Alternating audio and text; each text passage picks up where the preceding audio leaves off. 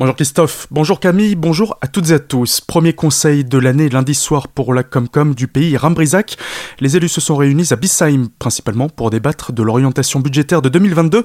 Suite à la fermeture de Fessenheim, le territoire va rapidement se retrouver dans une impasse financière pour Gérard Hugues, président de la collectivité. Bien sûr, ça va être compliqué et c'est peut-être la première fois qu'on a un budget de ce type-là, c'est pour ça qu'on en parle aussi, pour donner un langage vérité des chiffres aussi chez nous, puisque on l'a dit, euh, on va se retrouver dans une impasse euh, si le FNJ n'est pas réglé, sans rentrer dans le domaine technique. Donc on a quand même quelques projets d'accompagnement effectivement pour revaloriser le territoire. Encore faut-il avoir des moyens. Donc cette année, on va passer par des phénomènes d'emprunt, ce qu'on n'avait jamais fait puisqu'on a zéro emprunt plus ou moins sur notre collectivité. Mais bon, on veut quand même abonder et participer au développement du territoire. On demande quand même instamment à l'État de régler le problème du FNGIR parce que c'est effectivement un des éléments importants et enfin même crucial de la survie de notre territoire, enfin du maintien du territoire. Les élus communautaires ont également voté favorablement pour l'entrée de la Comcom dans le capital de la Colmarienne des Eaux. Cela permettra des économies à la collectivité activité.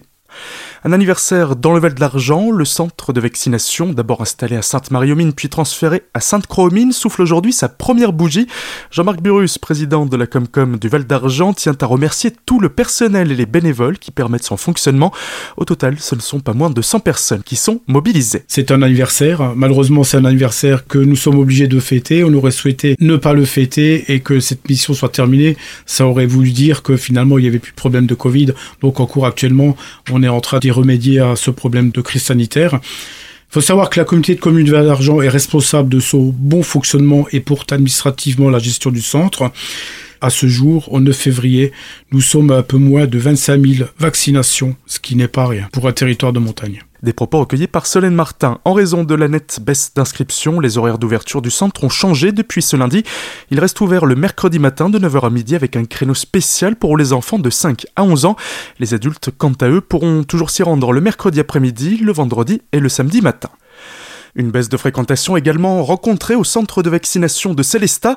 À la mi-janvier, il administrait encore 2000 doses par semaine contre à peine 800 ces derniers jours. De fait, lui aussi réduit sa plage horaire. Dès lundi prochain, il sera accessible uniquement le mercredi et le samedi de 9 à 12h et de 14 à 18h, ainsi que le vendredi de 14 à 18h. Les jeunes âgés de 5 à 11 ans peuvent s'y rendre le mercredi et le samedi.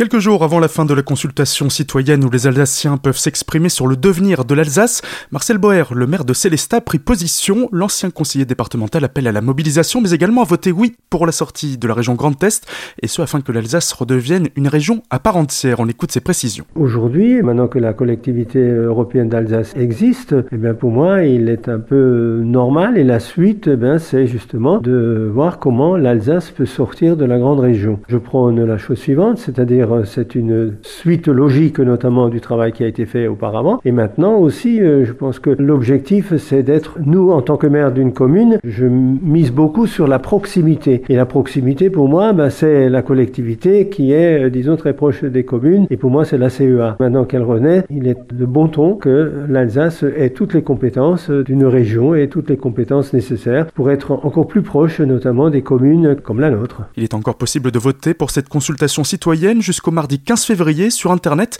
mais aussi dans les différents points de vote ou par voie postale. Retrouvez notre article complet sur notre site azur-fm.com. Deux sapeurs-pompiers agressés à Markelsheim. Les faits ont eu lieu lundi alors que les deux hommes de la caserne célestadienne sont intervenus pour un incendie d'habitation. L'un des membres de la famille sinistrée a porté des coups à deux pompiers. Le service d'incendie et de secours barinois annonçait que des plaintes ont été déposées. Tout de suite, le retour de la matinale, c'est avec Christophe et Camille. Très belle journée à l'écoute de votre radio.